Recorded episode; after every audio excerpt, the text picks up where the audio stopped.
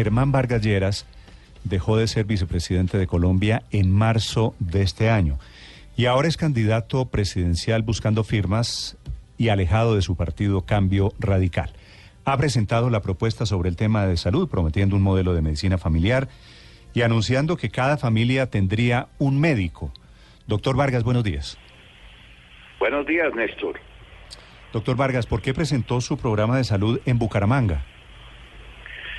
Bueno, eh, le quiero comentar que Bucaramanga es hoy un polo de desarrollo en los temas de salud por la capacidad de sus profesionales, por las inversiones que han hecho en materia de infraestructura y por los avances en materia de investigación. Pero déjeme precisarle, yo llevo siete meses trabajando en políticas públicas, ya terminé 25 documentos, el primero se presentó la semana anterior aquí en la Cámara de Comercio, versó sobre los temas de macroeconomía, y los temas tributarios. Este es el segundo de los mm, documentos y tuvo lugar el evento ayer en Buenaventura y semana a semana iré presentando los diferentes trabajos que he venido realizando. La próxima semana estaré en Medellín sobre los temas de seguridad ciudadana, la de más adelante en Barranquilla, referente a infraestructura y cerraremos el año en la ciudad de Cartagena con un documento muy interesante, una gran apuesta que quiero presentarle al país en los temas de turismo. Los demás se irán presentando semana a semana el año entrante. Le preguntaba por qué Bucaramanga, porque pensé, supuse que tenía que ver con el hecho de que allá lo habían salvado a usted cuando le dio el patatús. No, en efecto, lo hice en la clínica Foscal, que fue el lugar en donde me atendieron con gran capacidad profesional, si no hubieran actuado muy a tiempo, probablemente no estaríamos hoy en esta conversando. Sí. Doctor Vargas, ¿cómo es la idea de que de cambiar el sistema de salud para que cada familia tenga un médico? Eso se ha ensayado, no necesariamente con éxito en otras partes del mundo. Con mucho éxito, Néstor. Mire, ese es el modelo eh, que han adoptado en Canadá, probablemente Felipe me esté escuchando. es, también un modelo que ha tenido muy buen resultado en países como Francia y algunos otros. Y de lo que se trata es de establecer una puerta de entrada al sistema. Los países que han adoptado este modelo han tomado la decisión de que el primer contacto que tenga el paciente sea con un médico especialista en medicina familiar, con capacidad resolutiva, con capacidad de decisión, con capacidad de gobierno y si el médico familiar está en la obligación de remitir el paciente, ya será la puerta de entrada al sistema y al médico familiar regresará. Es un médico que está cerca del hogar, cerca del puesto de trabajo y a diferencia de lo que ocurre hoy, que para tener una adecuada atención la gente tiene que ingresar por urgencias, aquí habría un primer contacto con un médico que sea especialista y que tenga toda la capacidad resolutiva sobre el mismo paciente. Doctor Vargas, eh, el fondo del problema de la salud en Colombia es el sistema en general. Las EPS tienen muchísimos líos. Hoy estamos incluso con la petición de la Defensoría del Pueblo y de la Procuraduría para que Medimás sea intervenida porque no lo logró con 5 millones y medio de pacientes. En el fondo, ¿cuál es el cambio que usted plantea en el sistema de salud o plantea el mismo sistema de EPS? Bueno, eh, en el fondo mi propuesta tiene seis ejes temáticos. La primera versa sobre el sistema de salud. Mire, si bien formalmente hoy en la ley el régimen subsidiado ofrece las mismas condiciones del régimen contributivo, en la práctica esto no ocurre. Y no ocurre, entre otras cosas, porque el régimen subsidiado está desfinanciado en 1.7 billones de pesos. Eso representa el 13% de los aportes que debería tener. De manera que mi primera propuesta está enfocada en lograr la plena igualdad entre uno y otro. Pero además también la propuesta versa sobre el tema del sector farmacéutico. Eh, integra un modelo integral de atención en salud que aseguremos los recursos humanos. Hoy el país carece de muchos especialistas, sobre todo en áreas críticas. Por eso también la propuesta habla de la formación de 3.000 nuevos especialistas en las áreas crónicas y 2.000 médicos para completar el sistema de medicina familiar. También la propuesta se refiere a salud pública hay enfermedades que creíamos erradicadas y que aún tienen mucha presencia, como el Chagas precisamente en los Santanderes, mm. el paludismo y la malaria en la zona pacífica y los temas de desnutrición en muchos otros departamentos. Como ya les mencionaba, el tema de política farmacéutica, del costo de los alimentos, también es tratado en el documento. Y por supuesto, también el papel de la gobernanza de las entidades oficiales como actores principales del sistema. Pero si quieren nos adentramos en algunas cosas que parecen novedosas. Yo ayer señalé que muy conveniente sería avanzar progresivamente en establecer un régimen de licencia de maternidad de la cual carece hoy el sistema. Imagínense ustedes, en el régimen subsidiado no hay licencia de maternidad y en el régimen contributivo tampoco la hay para las personas beneficiarias. También eh, en materia de capacitación, yo creo que este país tiene que dar un gran salto en reconocerle algún tipo de remuneración a los médicos residentes. De manera que, como ustedes verán, abordamos todos los temas del régimen subsidiado, el régimen de aseguradoras. Es inconcebible que en Colombia haya más de 60 aseguradoras y como ayer bien lo señalaba el doctor Jaime Arias, pues muchas de ellas no tienen ni la capacidad financiera ni la posibilidad de garantizarle un adecuado servicio a los asegurados, porque además ni siquiera conocen el perfil de riesgos de las personas a las que les dan cobertura. Pero también abordamos el tema de las IPS. ¿Cómo es posible que en Colombia haya 16 mil IPS?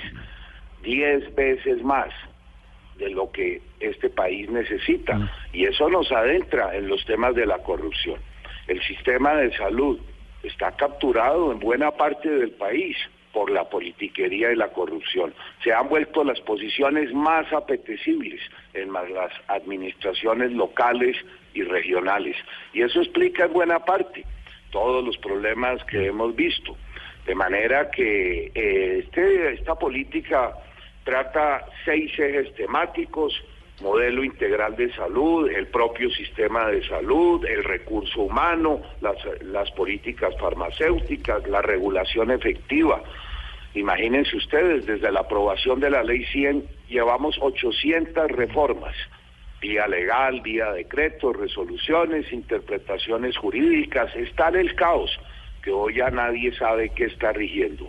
Adicionalmente a eso, pues vía interpretación judicial, vía tutelas, hemos venido ampliando el plan obligatorio y las personas que han tomado esas decisiones nunca han señalado cuáles son las fuentes de pago. Señalaría adicionalmente un tema que a diario viven los colombianos. Imagínense ustedes, estamos tramitando 650 mil tutelas. El 65% de ellas no hubieran sido necesarias porque son derechos a los cuales pueden acceder los colombianos sin acudir al sistema judicial. Y del otro 35%, pues también ayer puse de presente cómo nos hemos excedido, muchas veces concediendo intervenciones de tipo estéticas que no están cubiertas en el plan y muchas otras con procedimientos experimentales que no están probados y que no han tenido buenos resultados. Finalmente les señalaría que también tratamos los temas de investigación y tecnología. Créanme ustedes, es muy poco los recursos que se está yendo para investigación en el sector salud. El año, en los últimos cinco años, no más de 15 mil millones de pesos destinó Conciencias al área de la salud. Y el sector tenía grandes expectativas de poder alcanzar recursos del sistema del 10% de las regalías y esto no ocurrió por diferentes circunstancias.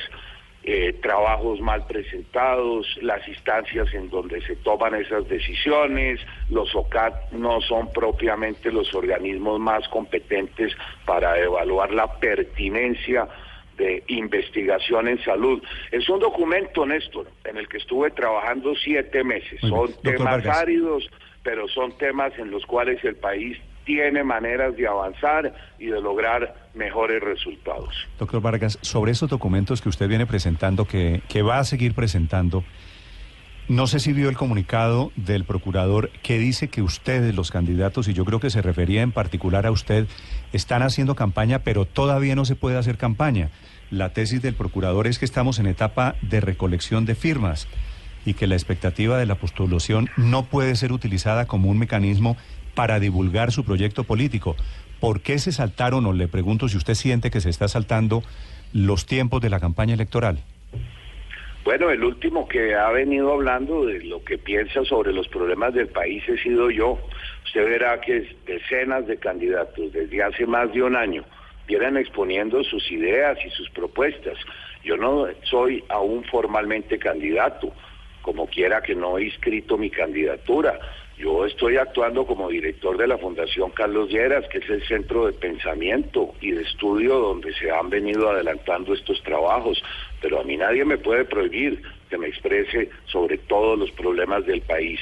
Algo distinto a lo que es una campaña propiamente proselitista.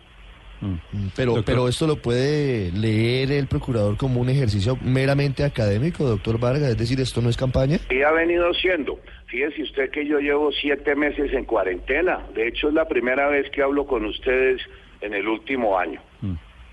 Doctor Vargas. Y no me vengan ahora con el cuento de que 39 candidatos más no están exponiendo sus ideas en escritos, en la radio, en los eh, diferentes departamentos a lo largo de todo este año.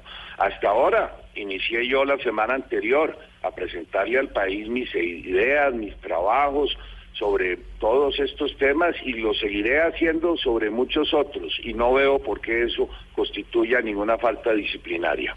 Usted, Cambio Radical, su partido, doctor Vargas, hizo campaña por Juan Fernando Cristo en la consulta liberal, como ha denunciado el doctor Humberto de la Calle? No, de ninguna manera. Eh, yo ni siquiera fui a votar y las personas que sí fueron contactadas por uno y otro candidato que me preguntaron les expresé que no, que era muy indebido ir a intervenir una decisión de otro partido. ¿La Casa Char en Barranquilla no trabajó por la candidatura de Juan Fernando Cristo, que fue lo que me dijo aquí de la calle el lunes? No que yo sepa. Y si tienen algunas evidencias de que eso ocurrió, que hagan y demuestren que eso fue así. Yo hasta donde sé, el senador se encuentra en el exterior y lo estuvo también la semana pasada. Sí, pero el alcalde de Barranquilla sí está en Barranquilla. Pues sí, pero el alcalde no tiene ni competencias, ni creo que tenga interés en haber intervenido en esa consulta. Sí. Doctor Vargas, quisiera preguntarle finalmente sobre la pelea de Armando Benedetti con el fiscal, porque en esa pelea su nombre ha salido a bailar que usted está detrás de las acusaciones. Néstor, déjeme contestarle de la manera más concreta. Sí. Yo no judicializo mis controversias políticas. Me impuse el compromiso de no referirme a mis contradictores. Creo que este aporte que estoy haciendo planteando las tesis sobre todas las políticas públicas, es lo que más conviene a esta campaña, a ver si le damos altura, si centramos la controversia en las propuestas, así lo hice en el año 2010 y esa será mi posición a todo lo largo del debate. No quiero entrar en controversias de esa naturaleza, yo no soy ni juez de la causa, ni soy quien investiga esos hechos, de manera que de mí no solo en relación con la persona que me señala, sino con todos mis contradictores. A ninguno me voy a referir, mm, será premisa de este debate no entrar en controversias, ni insultos, ni contestar a declaraciones como las que se han formulado. No, yo no le estoy pidiendo que insulte a nadie, pero quiero entender entonces por qué su partido, Cambio Radical, y una persona tan cercana como usted, a usted como Luis Felipe Nau, sí están judicializando, por ejemplo, la pelea con Claudia López? Oh, pero eso es una situación personal de ellos. Yo no puedo responder por terceras personas. En el caso de Jorge Enrique Vélez lo hace a nombre Pero de yo no he tomado ni tomaré ninguna acción en nombre propio.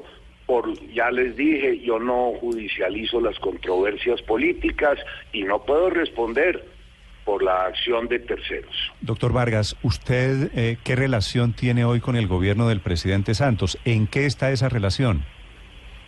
No, yo nunca he tenido en lo personal ninguna desaveniencia. Eh, yo he sido crítico frente a algunas políticas que se implementaron en el gobierno. Lo fui en especial la semana pasada sobre los temas de las consecuencias de las dos reformas tributarias. En su momento y con toda discreción al interior del gobierno expresé mis reparos. Pero ayer en los temas de salud no tuve ningún inconveniente en reconocer cómo se ha ampliado la cobertura. Pasamos de un 23% de que era la cobertura hace algunos años a un 98%.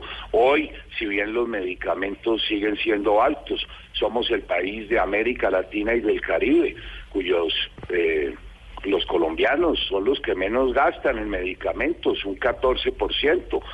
Y también ayer me refería a ese tema, de manera que es muchos los avances que hemos tenido, aunque falta mucho por mejorar.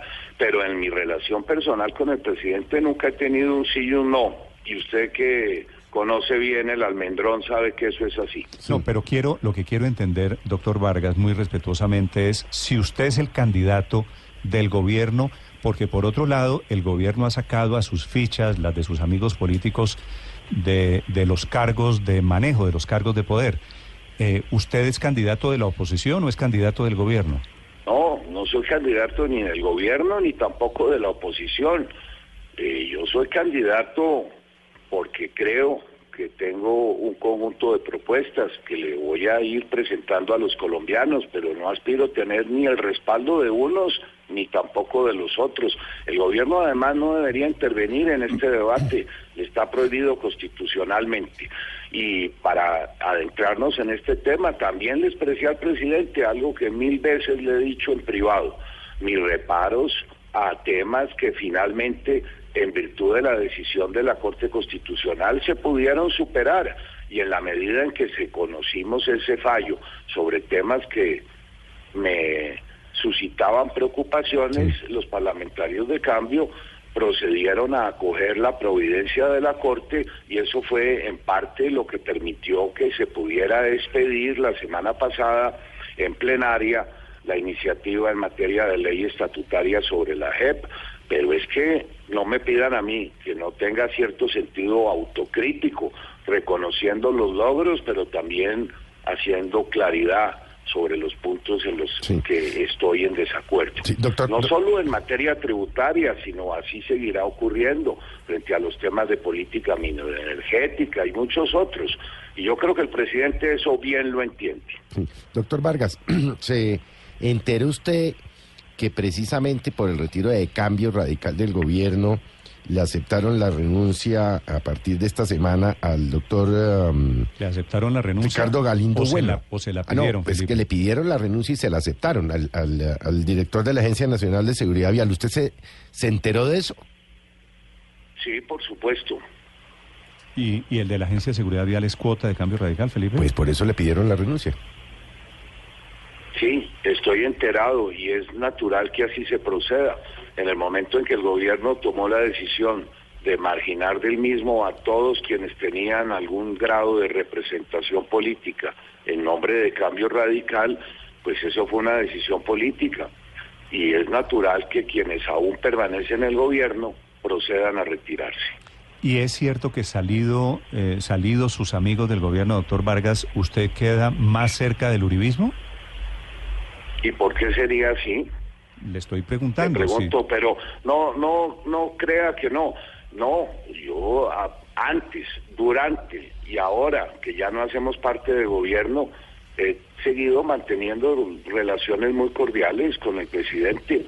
Yo a él le reconozco la gran oportunidad que me dio cuando fui su vicepresidente y también su ministro del Interior, de Justicia, de Vivienda, en haberme eh, apoyado muchas políticas públicas que son hoy los mayores logros del gobierno, porque así lo dicen todos los indicadores. La política que más se le reconoce en la reducción de los niveles de pobreza extrema, que generó más empleos directos y que fue un gran viraje en materia de vivienda fue la política que yo pude implementar en materia de agua potable el país aún no es consciente que en los últimos cuatro años pusimos en servicio más de dos mil acueductos y alcantarillados lo que nos va a permitir llegar a unas coberturas del 97% en todos los centros urbanos claro será tarea de los próximos años lograr esas mismas coberturas en las áreas rurales.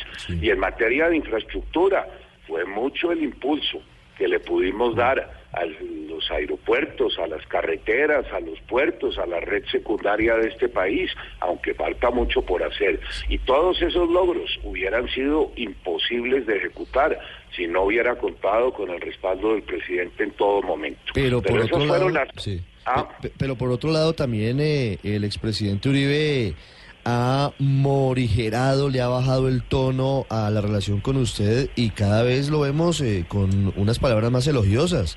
Recientemente dijo que usted era una persona muy, muy poderosa y que no tenía por qué abrir las puertas cuando las tenía abiertas y las tenía usted cerradas era en Palacio, ¿no? Bueno, no, eso me complace que imagínense si no va a ser así, pero también quiero reiterarles algo que es de público conocimiento. Yo no he tenido la oportunidad de conversar con el expresidente Uribe hace ya muchos años, van a ser nueve años. Escasamente eh, me lo encontré hace algunos meses eh, saliendo de una reunión en la ciudad de Neiva. Un saludo, un saludo cordial que no duró más de 30 segundos pero a la fecha nunca se ha presentado esa oportunidad. Mm, doctor Vargas. De manera ah. que eso no es para desestimar, si fue elogioso, pues es también cosa que le agradezco. Mm, doctor Vargas, ayer hablando de Uribe, se retiró el movimiento carismático eh, del Uribismo, del Centro Democrático. La senadora Claudia de Castellanos, que lo dirige, había estado en cambio radical. ¿Vuelven, ¿Vuelven ellos a cambio? No lo sé pero sí me pidió una cita y la voy a atender. No sé sobre qué versará el tema que me quiere tratar, pero le puedo confirmar que sí tuve ocasión desde la semana pasada de recibir una llamada de ella y nos vamos a reunir. Pues blanco es gallina lo pone, se dice, ¿no? Bueno, esperemos a ver con qué propósito de qué se trata esa reunión. Me imagino que a usted no le chocarán los, los votos que vienen detrás de los cristianos. ese es un botico amarrado, ¿yo? Bueno, usted bien lo dice, ellos hicieron parte del cambio radical cuando se aprobó la ley de transfugismo en la segunda administración del presidente Uribe. Se retiraron para formar parte del centro democrático, pero si quisieran regresar tienen las puertas abiertas. Sí, doctor Vargas, ya una última pregunta a propósito de que hemos venido hablando de sus propuestas en salud, de temas de infraestructura y que usted recientemente viene hablando de una serie de propuestas económicas como eliminar eh, los impuestos a los dividendos, eliminar los impuestos de ganancia a los bonos extranjeros, bajarle la carga a los negocios y a las empresas. Hace unos días, precisamente, la agencia Bloomberg dijo que estas ideas suyas podrían poner en riesgo la calificación del grado de inversión del país. ¿Qué opinión le merece a usted eso? Bueno, se la voy a exponer eh, con toda claridad. Si seguimos por la senda que traemos, con ese alto endeudamiento, con un endeudamiento que ya representa el 54.9% sobre el Producto Interno Bruto, donde no va a haber mucho margen de seguir contrayendo deuda ni interna ni externa. Si seguimos con un déficit fiscal que hoy es el 4% también sobre el Producto Interno Bruto. Será cosa de dos años, de tres años, que veamos reducida la calificación. De manera que esa es mi opinión al respecto.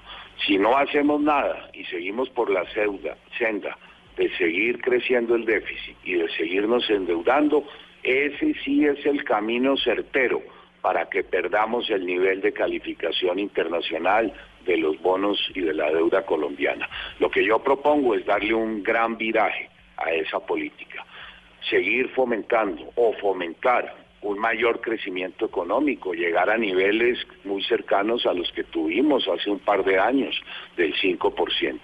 Y para eso es necesario establecer condiciones de mayor competitividad.